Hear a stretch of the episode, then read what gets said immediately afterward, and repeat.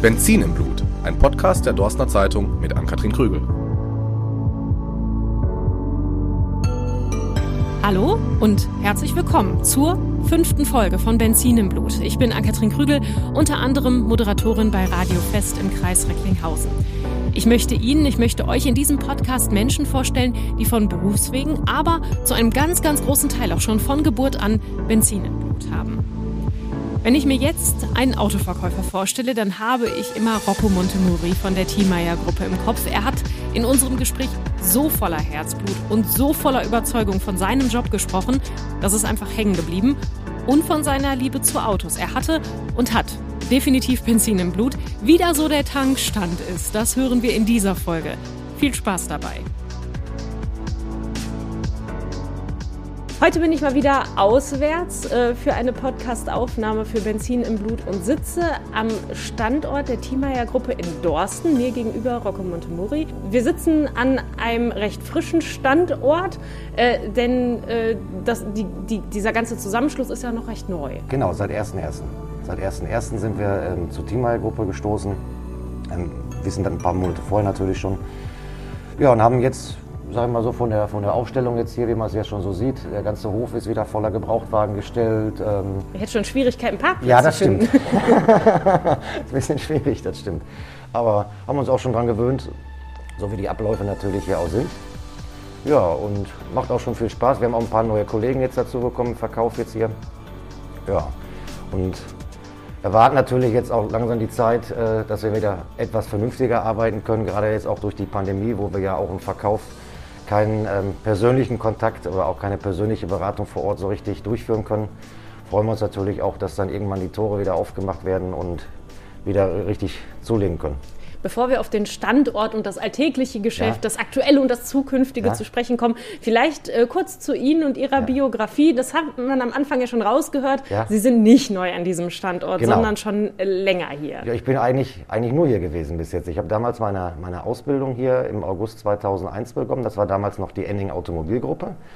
Ähm, habe die dann erfolgreich im Januar 2004 beendet Daraufhin auch sofort meine Verkäuferausbildung gemacht. Damals waren wir ja noch in, in, an diesem Standort hier ein Seat, VW und Audi-Betrieb. Mhm. Das ging dann bis Mitte 2008, bis die Insolvenz von Enning damals eingeleitet worden ist. Und ähm, dann wurden wir daraufhin sofort von der Automobilgruppe Köpper übernommen. Dann wurde halt an diesem Standort rein nur noch der Audi-Vertrieb durchgeführt und auch Audi-Service. Der Podcast heißt Benzin im Blut. Da muss ich am Anfang natürlich die Frage stellen, ja. wann äh, wurde das äh, bei Ihnen das erste Mal diagnostiziert, dass da Benzin mit im Blut ist? Das ist ganz einfach. Das war, ähm, ich war in der 9. oder 10. Klasse von der, von der Schule damals und ähm, da waren zwei, drei Schüler dabei, die schon eine Ehrenrunde gedreht hatten und automatisch dann schon Führerschein hatten. Mhm. Und die hatten mich dann morgens immer schon mitgenommen, auch mit zur Schule genommen und äh, hatten, ich hatte auf jeden Fall einen schon mit dabei, der äh, so einen kleinen Sportrennwagen schon hatte. Und äh, man war so ein bisschen neidisch. Ne? Und das war so damals ein VW Corrado.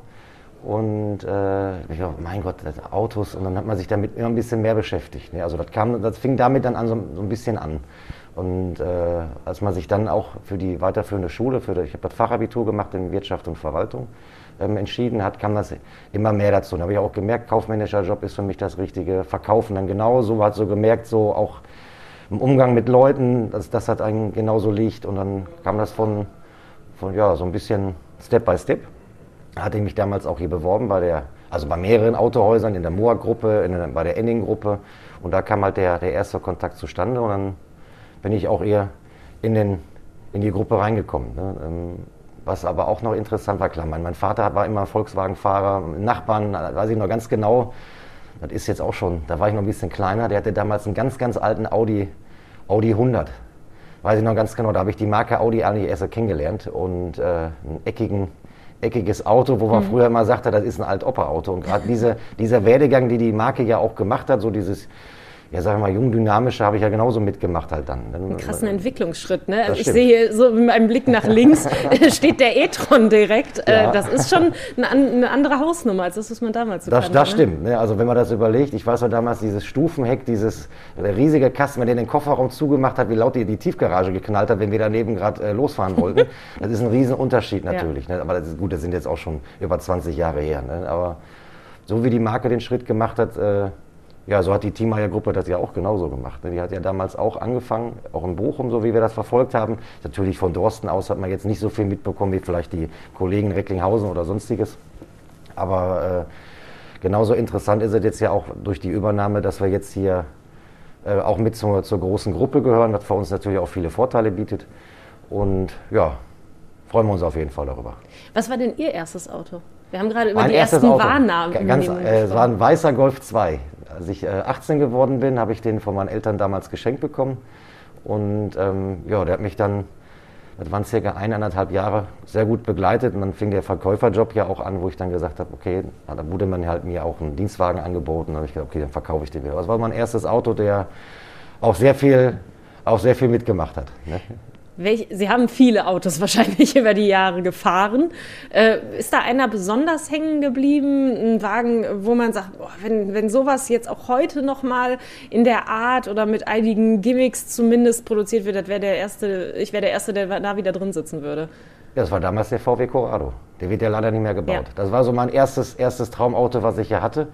Aber ähm, gut, das ist jetzt auch schon sehr lange her, wenn man das Auto jetzt heute wieder hier hinstellen würde, natürlich mit ein paar Erneuerungen. Ich glaube, da ist nicht mehr der, so der Effekt, wie es vorher ja auch war. Was hat den denn ausgemacht für Sie?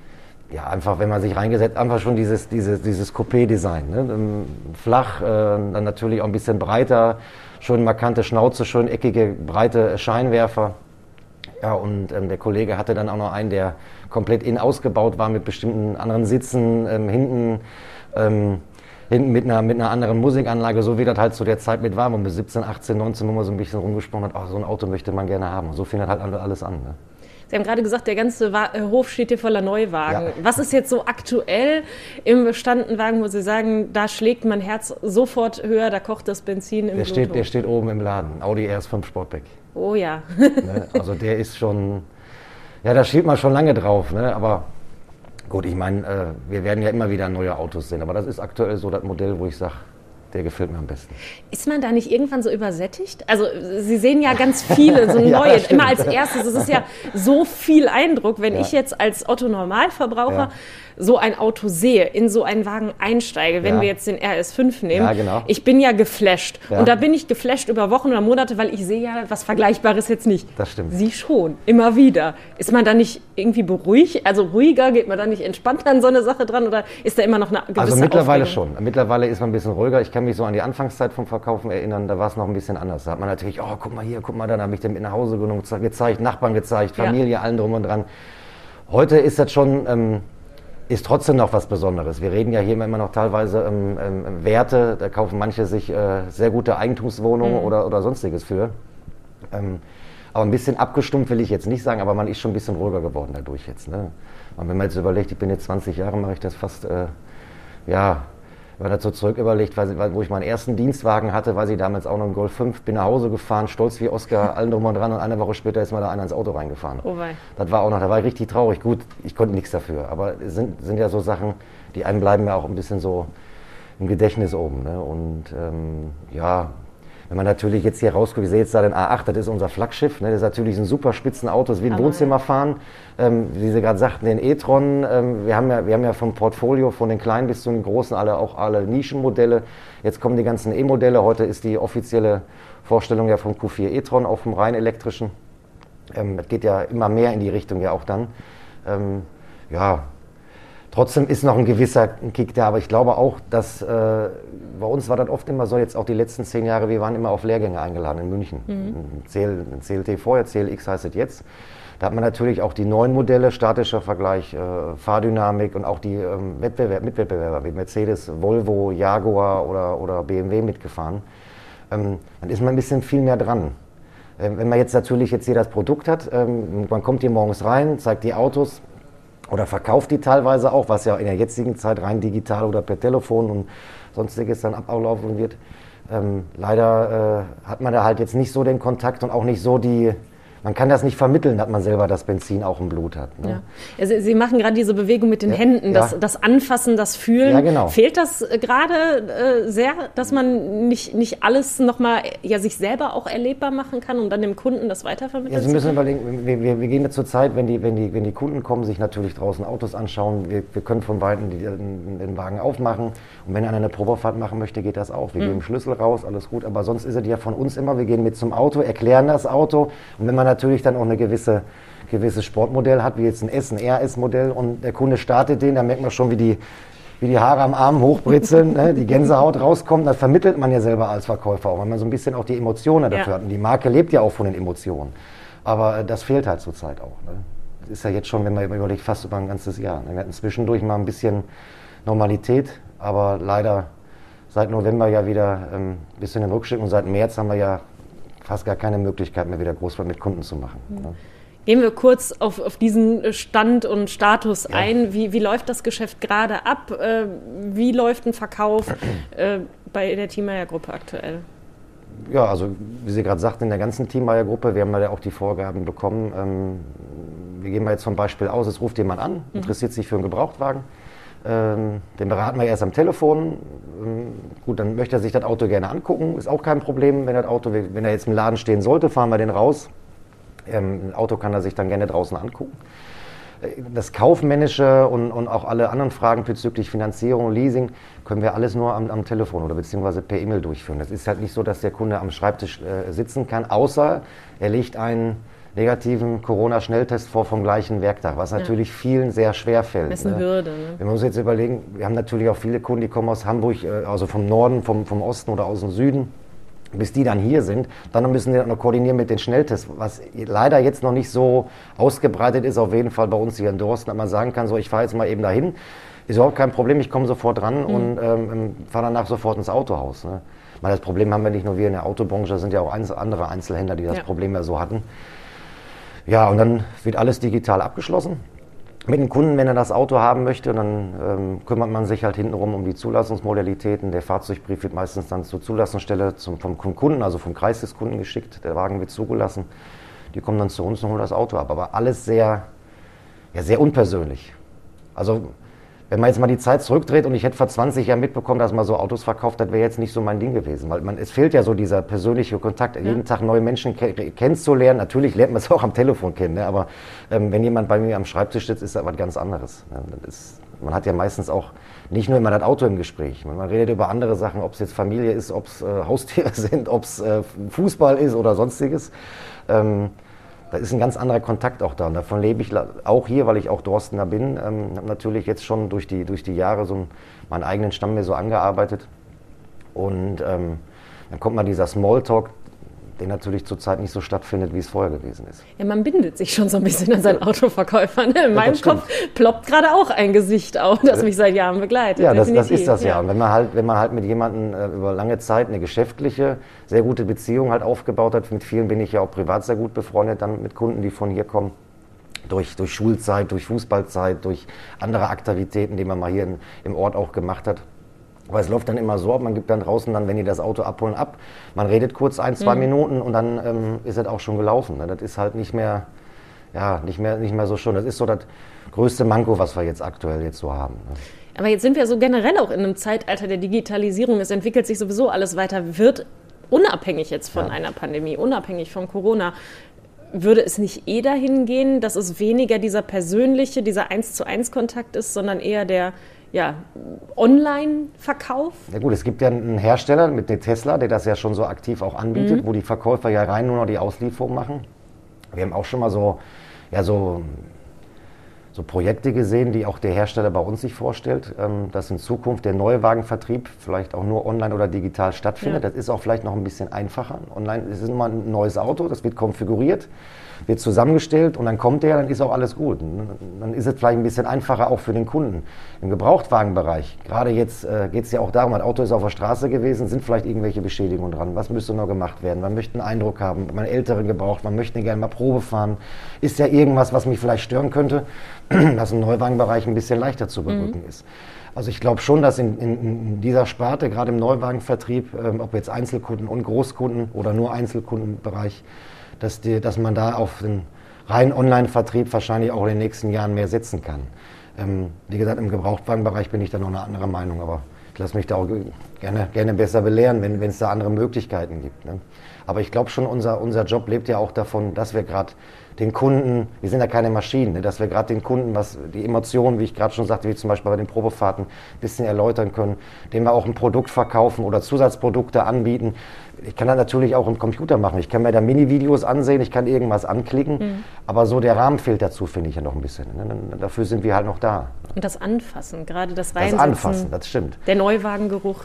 Das, das natürlich auch. Ich meine, das, das ist trotzdem möglich, ja, dann, wenn man jetzt zum Beispiel trotzdem sagen würde, ich würde jetzt hier einen, einen reinen ähm, Online-Vertrieb machen als Hersteller. Mhm dann kann, können sich Kunden in gewissen Hallen ähm, ähm, dann auch die, die Fahrzeuge ansehen, den Vergleich halt auch zu, zu anderen Marken natürlich durchführen, äh, können das Auto auch Probe fahren, aber man ist so alleine auf sich gestellt. Ne? Ich finde ich find schon, dass ein Verkäufer auch einen Kunde ja begleitet, von der, von, von, von der Anfang, von der Begrüßung bis hinter zur Fahrzeugübergabe. Und wenn man das alleine macht, und wir reden ja gerade über Riesensummen, ich glaube auch schon, dass die Kunden da teilweise Angst haben, irgendeinen Fehler zu machen, den sie dann hinterher nicht mehr so einfach wieder rückgängig machen können. Also Summen äh, bei den Autos jetzt? Bei den Autos, genau, bei den Autos, ja.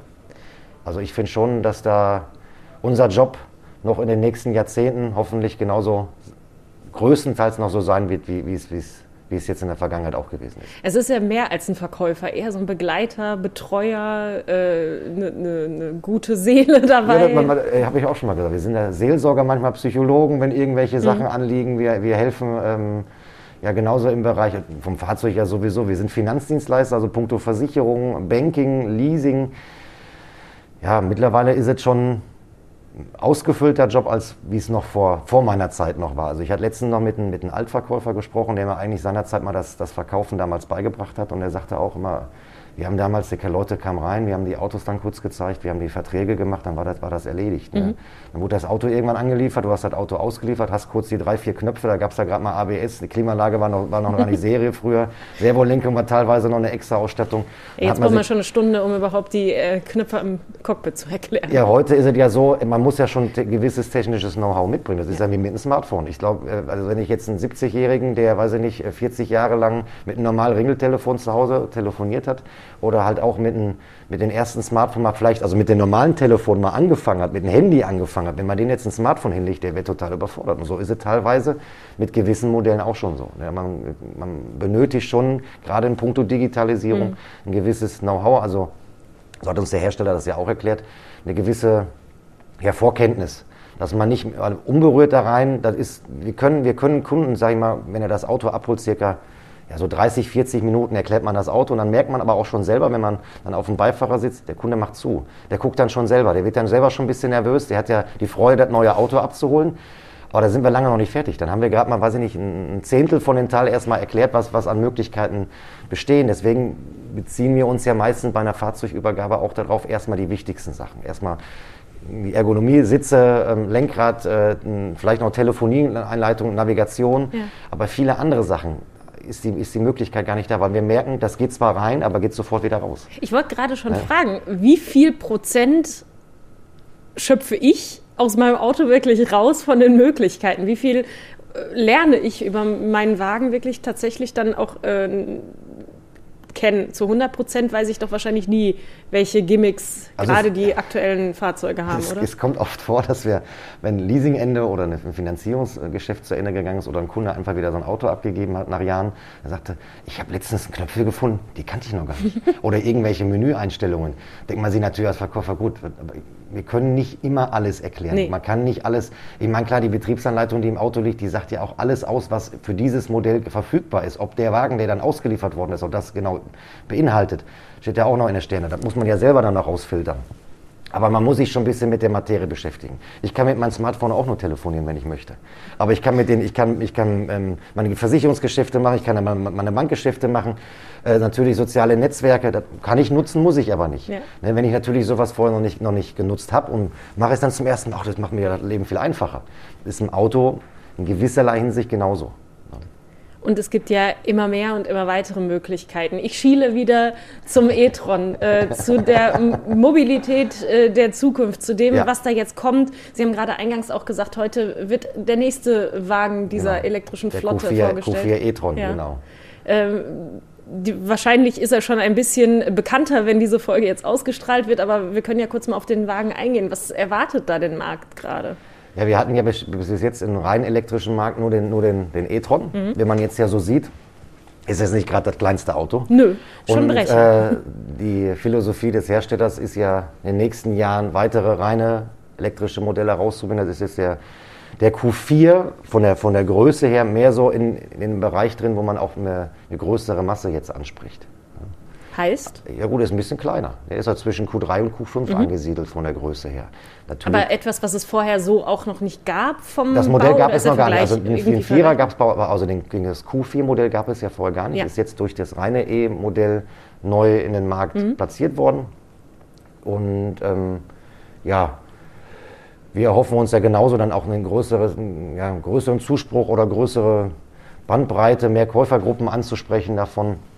Der, der reine, also der Audi e-tron, der jetzt hier vor der Scheibe steht, ist auch ein super feines Auto, haben wir auch viel Spaß mit, haben wir auch schon einigen äh, Kunden verkauft natürlich, aber es ist kein Massenprodukt. Ja, was sind das für Kunden, die jetzt so einen e-tron nehmen? Ja, wir reden ja bei den Autos zwischen 90 bis 110.000 Euro im Schnitt so. Ich meine, das ist natürlich, es wäre schön, wenn jeder reinkommt und sagt, ich kaufe mir den mal eben. Das ist natürlich eine gewisse, eine gewisse Käufergruppe, die teilweise auch äh, alle schon Haus, Grundstück, äh, eigene Wallboxen zu Hause haben, die die Lademöglichkeiten ein bisschen einfacher haben, die es ja jetzt noch ein bisschen von der Infrastruktur ein bisschen schwieriger ist. Wenn ich mir jetzt vorstelle, ich wohne in der Großstadt in Düsseldorf, Köln, wohne in einem Zehn-Parteien-Haus, habe ein reines äh, Stromauto und will dann abends aufladen und kriege ja keinen Parkplatz dafür, habe ich natürlich größere Probleme dann. Ne? Das ist äh, dann noch etwas leichter umzusetzen. Wobei ich jetzt sagen muss, das ist jetzt, wenn man das von den reinen Strommodellen ja guckt, der, der e-tron, wir hatten ja zwischendurch noch den den GT e-tron, den wir noch vorgestellt mhm. haben, den Reinsportwagen. Ähm, jetzt haben wir mit den Q4 den ersten, wie ich ja gerade sagte, so ein bisschen mehr, wo es mehr aufs Volumen vielleicht auch ankommt. In den, Zug, in den nächsten Jahren werden ja noch weitere Modelle kommen. Aber Hauptsparte bei uns ist, das sind ja die Hybridmodelle. Also heißt die TFSI E-Modelle, vorher waren es die, die A3 e-tron, Q7 e-tron. Jetzt bieten wir ja eigentlich alle Modelle, auch von den, von den Q3 und hoch gesehen, Q5, ähm, Q7, A8, A7, A6, die Hybridmodelle an. Das ist so gerade der Trend, der dahin geht weil äh, viele ja so ein bisschen noch die Angst haben aktuell. Komplett Wenn ich jetzt einen Reinstrom habe, wie, wie fahre ich jetzt? Ich möchte jetzt gerne dahin fahren oder muss ich jetzt unterwegs anhalten? Wie läuft das denn genau? Man ist noch so ein bisschen in den Anfangsschuhen. Ne? So, man kann jetzt noch nicht genau sagen, ähm, also wir haben schon einige Kunden gesagt, die jetzt auch den Reinstromwagen hatten, mir fehlt so ein bisschen die Freiheit. Ich habe ein Beispiel, der hat, der hat einen geholt, der läuft jetzt, der, der hat den jetzt zwei Jahre im Sommer, ähm, der gibt den wieder ab und der geht wieder auf Verbrennungsmotor? Komplettes Gegenteil. Der hat sich okay. jetzt ein RS geholt, ein okay. R6, weil er sagte, mir fehlt die Freiheit, ich will wieder Spaß haben. Da kann der Trend auch hingehen. Man, sage ja, in den nächsten ja. fünf Jahren, vielleicht, ich sag mal so ab spätestens 2030 reden wir da schon über eine andere Bandbreite von Hybrid- oder reinen äh, Stromern, die auf der Straße laufen werden. Wir werden da auch äh, äh ein viel größeres... Ähm, Aufladenetz ja auch haben. Ne? Aber das ist ja nochmal ein Unterschied zwischen Freiheit haben, also wirklich so weit fahren zu können, wie ich will oder weiterfahren zu können, wie ich hm. will, und Spaß am Fahren. Kann ich nicht auch in einem Elektrowagen Können Sie genauso Spaß, Spaß haben, können Sie genauso Spaß haben. Aber äh, es ist trotzdem noch was anderes, ähm, wenn der Wagen keinen Ton von sich gibt und Sie sind jahrelang Verbrennungsmotor gefahren und kommen halt auch teilweise von einer ja, von größeren Maschinen. Mhm. Wir reden mal von sechs oder acht Zylinder, die natürlich auch eine gewisse Kultur, einen gewissen Sound, halt, einen gewissen Sound halt haben und steigen dann auf dem E-Auto. Das ist schon eine Riesenumstellung. Das hat der Kunde jetzt auch so gemerkt. Ne? Dann hat er gesagt, nee, ich mache jetzt noch ein Auto, mache ich jetzt nochmal Unvernunft. und wenn ich dann in drei, vier Jahren wiederkomme, ich glaube, dann ist auch alles andere etwas weiter. Infrastruktur, die ganze, die ganze Aufstellung dafür, vielleicht auch die, Acker, äh, die Akkukapazität. Wir, wir ähm, hoffen ja auch, dass wir in den nächsten Jahren mal Reichweiten von 800 bis 1000 Kilometer erreichen. Das ist gerade so das größte Manko? Ja, das, ist, das sind die Argumente, die ja kommen. Ne? Ich meine, Hersteller arbeitet ja nicht nur auf eigene Faust, der guckt sich ja auch an, was, was, was wird gefordert. Ne? Nicht nur Politik, was, was möchten die Kunden gerne. Dann geht es natürlich darum, okay, was ich gerade sagte, die Freiheit hängt natürlich nur an der, an der, an der Reichweite. Ja. Dann ist natürlich, okay, wie ist die Infrastruktur? Wo kann ich überall aufladen? Wie leicht geht es? Ich meine, Heutzutage braucht man nur eine App runterladen, kann dann an eine Ladesäule ranhalten und kann das eben aufladen. Was für manche zwar auch schon eine Überwindung ist, aber wenn man das einmal gemacht hat, sollte das kein Problem mehr darstellen. Aber ich glaube schon, so wie man das jetzt auch mitbekommt, ähm, manche sagen, okay, dann wenn ich jetzt noch Verbrennungsmotor, E, dann nehme ich wieder doch einen Hybrid. Hat natürlich für mich als Dienstwagenfahrer noch den Vorteil, ich muss nur ein halbes Prozent vom, vom Neupreisgeldwert versteuern, sonst muss ich hier ein Prozent beim Verbrennungsmotor. Aber alle sind noch sehr vorsichtig. Ist noch nicht so, dass einer sagt, so, wir haben jetzt genau die Lösung gefunden, die wird uns jetzt die nächsten 30 Jahre so, so verfolgen. Da wird noch ein riesen, riesen Schritt kommen. Ich glaube, das wird schon, der erste Sprung wird schon sein, wenn wir äh, weitaus größere Akkukapazitäten mhm. haben. Und ähm, ja, dass das ganze Ladenetz sich auch ein bisschen anders aufstellt.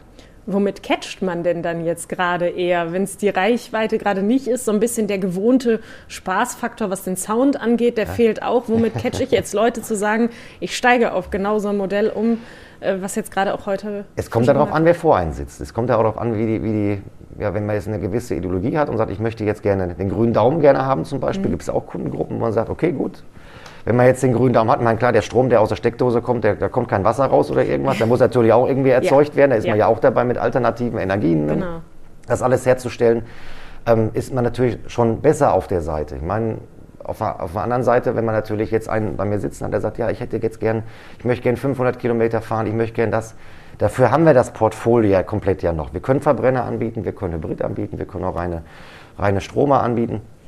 Aber ähm, ich glaube schon, mal auf die Frage, wenn wir auch anfangs eigentlich angefangen hatten, äh, darauf zurückzukommen, dass wenn ich jetzt die Augen zumachen, aufmachen, zehn Jahre weiter bin, dass wir da schon wirklich im reinen Neuwagenvertrieb nur noch über, über reine Stromer- oder Hybridfahrzeuge sprechen werden. Also davon gehe ich schon aus. Da geht der Trend auch hin. Ob noch andere alternative Energien, wie zum Beispiel Wasserstoff, also Brennstoffzelle, noch dazukommen, das bin ich jetzt zu wenig beim Hersteller drin. Da sind natürlich äh, auch Ideen da, ähm, aber die jetzt gerade aktuell überhaupt nicht so konkret weitergeführt werden wie der Punkt mit der Elektrifizierung. Ne? Das Stichwort Augen zu und Augen auf und ein paar Jahre weiter passt ganz gut zu meiner Abschlussfrage, die ich immer stelle. äh, ich würde Sie bitten, den Satz zu vervollständigen. Ja. Die Mobilität der Zukunft ist für mich. Dass wir, na, da gibt es viele Ideen, ne? viele Ideen. Ich muss jetzt mal ganz kurz einen Satz vielleicht weiterbringen. Ne? Mobilität in Zukunft ist für mich. Ja, dass die Autos noch nicht fliegen natürlich, aber ich überlege jetzt. ja. Manchmal wünsche ich mir gerade auf der A40, dass das mit dem Fliegen vielleicht dann doch ein bisschen schneller geht. Ja, von den Staus natürlich, ja, das stimmt. Die Mobilität der Zukunft sieht für mich so aus, dass wir, in, wie ich gerade sagte, vielleicht in zehn Jahren hier sitzen, reden über reine Stromautos, über, über, haben keine Verbrennungsmotor mehr, haben kein Problem mit der Umwelt mehr. Ähm, äh, und ja, die Leute fahren 1000 bis 2000 Kilometer mit den, mit den Akkus, die mittlerweile so klein sind wie unser Smartphone. Das wäre so die Zukunft, wo ich sage, das wäre auch nachhaltig. Nachhaltigkeit, das ist so der Punkt. was haben wir denn noch? Ja, und was für mich natürlich wichtig ist, auch gerade als Autoverkäufer oder auch als, als, als Verkäufer der Marke Audi, dass die Autos so sportlich bleiben. Design, was natürlich sich auch der Zukunft anpassen wird. Ja, was kann man sonst dazu sagen? Und dass der Spaß bleibt. Dass der Spaß natürlich auch bleibt. Ich meine, der Spaßfaktor, wenn Sie schon mal ein rein Strom, reines Stromauto, wir hatten vor zwei Wochen mal den GT e-tron RS hier. Ähm, ich glaube, jeden, den man da reinsetzen würde und würde sagen, so, ähm, fahren wir jetzt bitte, der würde rauskommen und würde sagen, boah, super. Aber es sind halt noch so ein paar kleine Bausteine dazwischen, wo man sagt, ja, das, das, brauchen wir jetzt noch, wir brauchen noch ein bisschen Zeit, bis wir das komplett so umsetzen können, dass sich auch alle Leute, nicht nur gewisse Käufergruppen, dass wirklich alle sagen, so ich steige jetzt auf, auf diese Geschichte halt um. Ne? Ja, aber zur Mobilität gibt es so viele Möglichkeiten. Ich habe mal, hab mal letztens noch zum Kunde gesagt, wenn ich die Augen zumache und aufmache und bin 30 Jahre weiter, das ist dann kurz vor meiner Rente, äh, und die Autos werden fliegen, dann verkaufe ich fliegende Autos. Das ist halt dann so. Ne? Ja. Aber ich glaube, so weit wird es nicht, wird es, glaube ich, nicht kommen. Ne? In meinem Kopf äh, flog gerade Bruce Willis im fünften Element. Ja, genau, das ist, das, genau das ist der richtige Film dafür. Ja. Da, genau das Beispiel kommt nämlich auch, wenn man daran denkt, so wie das, wie das, das ist ja nicht nur das Auto, das ganze andere Leben war ja auch dazu. Ne? Wenn ich mich daran erinnere, wo er, wo er damals in das Schlafzimmer aufweckt, dann rausgeht, da waren ja damals noch die elektrischen Türen, dann auch die, die Stimme, die mit ihr spricht, will ich so einen Kaffee haben, alle solche Sachen, die konnte man sich zu dem Zeitpunkt dann gar nicht vorstellen. Da sind ja schon einige Sachen aus dem Film, ich will jetzt nicht sagen wegen dem Film, aber aus dem Film, ähm, schon mal so ein bisschen auch ins normale Leben umgesetzt ja. worden. Ist, ich meine, gut, wenn vor 50 Jahren einer gesagt hätte, ihr habt, ihr habt bald mal Sachen am Ohr, die sind so klein, damit könnt ihr das, das, das machen. Glaube ich nicht, glaube ich nicht. Wenn natürlich jetzt in 20, 30 Jahren einer auf die Idee kommt und sagt, so, wir haben jetzt einen Antrieb, die Autos können dadurch fliegen, äh, komplett, also der ganze Straßenverkehr, wir können das alles anders regeln, dann soll es so sein. Ich kann mich dagegen nicht wehren. Und dann werden wir vielleicht auch drüber sprechen, so kurz vor unserer beider Rente. Ja. Einmal noch. Vielen Dank, Danke auch. Muri, für dieses Gespräch. Dankeschön.